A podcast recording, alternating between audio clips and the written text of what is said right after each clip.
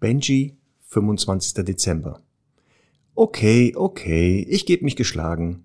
Zumindest was meinen Security-Job angeht. Den habe ich nämlich nun wirklich an Frauchen übergeben, weil sie sich einfach als geeigneter dafür erwiesen hat. Und auch Herrchen zeigt immer mehr Haltung und sägt an meinem Platz zwei. Sogar den doofen Typ mit dem lauten Gefährt haben die beiden jetzt endgültig übernommen. Aber was soll's? Meine nachhaltigen Bemühungen, ihm klarzumachen, nie wieder hier aufzukreuzen, haben ja ohnehin nicht gefruchtet. Also penne ich lieber gemütlich in meinem Korb, egal wer kommt, auch wenn es der ätzende Typ ist, der sich fast täglich an dem Kasten beim Garten zu schaffen macht. Noch dazu lohnt sich das Bleiben im Körbchen so richtig. Als ob es ein magischer Platz wäre, passieren dort immer wieder gute Sachen. Und es werden mir haufenweisen Kekse und Knochen gebracht, wenn ich nicht aufstehe. Also ignoriere ich nun rund um mich alles, lasse Herrchen und Frauchen die Dinge regeln und warte darauf, dass Leckeres in meinem Körbchen landet. Nur heute gab es einen kleinen Rückfall. Als nach dem Klingeln und meiner obligatorischen Belohnung fürs Bleiben, die es diesmal von Herrchen gab, mit einem Mal ein behäbiger Mann auf mich zukam und irgendwas sagte, schoss ich los, weil ich meine Neugierde nicht mehr im Zaum halten konnte. Wollte er mich bedrohen, wie einige der anderen Menschen, wenn sie nach vorne gebeugt auf mich zuschleichen? Oder war er einer von denen, die nur so taten und dann plötzlich was Leckeres aus der Tasche zauberten? Ich musste es genauer wissen und ihn gründlich unter die Lupe nehmen. Bei ihm angekommen stellte ich allerdings fest, dass sich noch weitere Eindringlinge im Flur verschanzt hatten. Also sprang ich an jedem hoch, lief wild herum, weil ich nicht wusste, wen ich zuerst abchecken sollte und wedelte wie verrückt mit dem Schwanz, um meine Aufregung irgendwie aus dem Körper zu leiten. Insgesamt konnte ich die Lage nur schwer überblicken.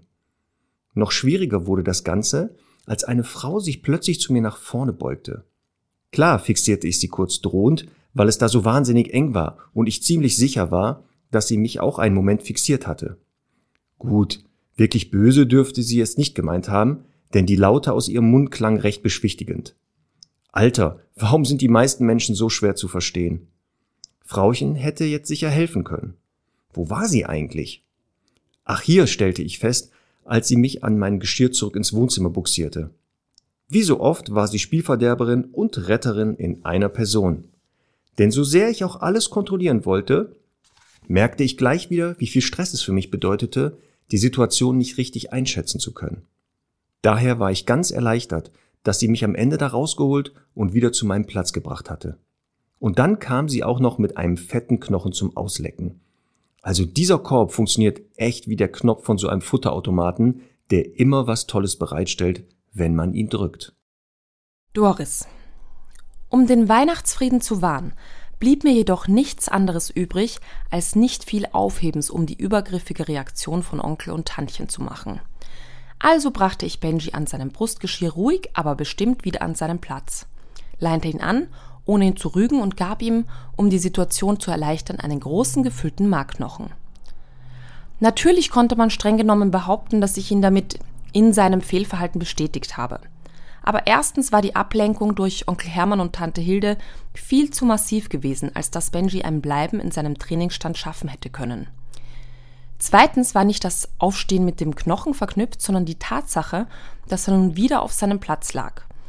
Und drittens kann man in wirklich schwierigen Situationen auch schon mal ein bisschen nachhelfen, um sich die für solche Feiern nötige Ruhe zu verschaffen.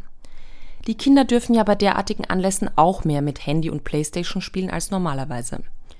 Ihr dürft Benji gerne gleich begrüßen, wenn etwas Ruhe eingekehrt ist, ließ ich unseren Besuch wissen, nachdem ich dem Hund seinen Knochen gebracht hatte.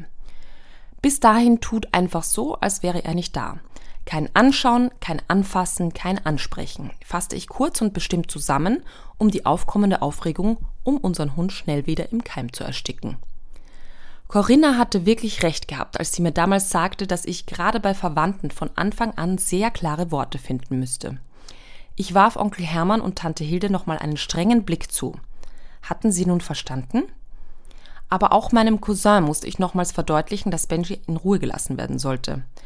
Bernhard, bitte achtet darauf, dass David den Hund auf seinem Platz nicht stört. Er ist wirklich total nett mit Kindern, aber er braucht seinen ungestörten Rückzugsbereich, wenn es ihm mal zu viel wird. Und der ist eben sein Körbchen.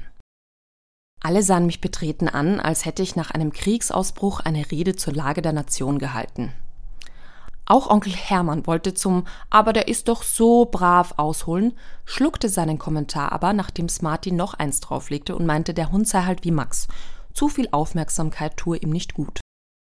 Klar, dass sich Smarty für diese Ansage einen Rempler von Max einfing, woraufhin die beiden begannen, sich gegenseitig Nettigkeiten an den Kopf zu werfen und Tante Almas Augenbrauen, wie immer in solchen Situationen, um eine Etage höher rutschten.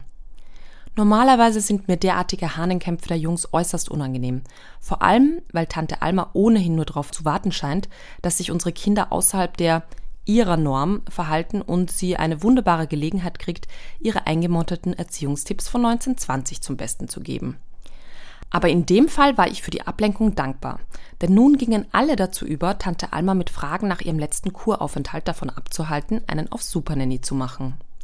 So hielt zumindest während des Eierpunsches, den ich als Aperitif vorbereitet hatte, die Impulskontrolle unserer Gäste in puncto Benji an. Was die Erziehung von David anbelangt, gab es aber wirklich noch deutlich Luft nach oben. Denn der Kleine durfte sich ganz selbst ausprobieren. Mit seiner Art, wirklich jede Schublade aufzuziehen, erinnerte er mich an die Bullyhündin Lola. Natürlich hatte ich David eine Kiste mit übrig gebliebenen Spielsachen der Jungs bereitgestellt, die seine Mutter Tanja jedoch nach eingehender Musterung gleich wieder an einen für ihn unerreichbaren Ort stellte, während sie irgendwas von zu viel Plastik murmelte. Ich schüttelte innerlich den Kopf, verbat mir aber jeglichen Kommentar. Als alle zu Tisch waren und Benji eingerollt in seinem Körbchen lag, beschloss ich, das bestehende Bleibsignal mit einem Lauf und einer entsprechenden Handgeste aufzulösen, damit nun endlich alle in Ruhe unseren Hund begrüßen konnten, er aber durch mich auch die Freigabe dafür bekommen hatte und es nicht noch einmal selbst entschied.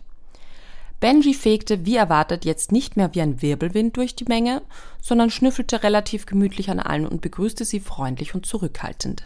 Diese Momente zeigen mir, dass er in Begrüßungssituationen an der Tür eigentlich oft wegen Überforderung so überdreht reagiert und nicht, weil er die Ankömmlinge schrecken oder irgendwie in Schach halten will. Mein Gefühl, ihn nicht diesem unnötigen Stress auszusetzen, ist also richtig. Aber wenn er die Idee des ruhigen Begrüßens mal verstanden haben sollte, darf er natürlich auch ab und zu wieder mit zur Tür kommen und dort schon Hallo sagen. Bis dahin wird es jedoch noch ein wenig dauern.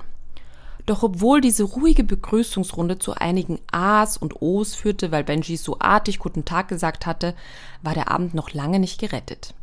Denn es gab jede Menge Essbares und ich sah schon kommen, dass genau jene Familienmitglieder, die sich nicht an meine Begrüßungsregeln gehalten hatten, nun versuchen würden, dem Hund was vom Weihnachtsbraten zuzustecken. Ich sollte Recht behalten. Vielen Dank fürs Zuhören, liebe Stundis. Die Fortsetzung gibt's nächste Woche am dritten Adventssonntag.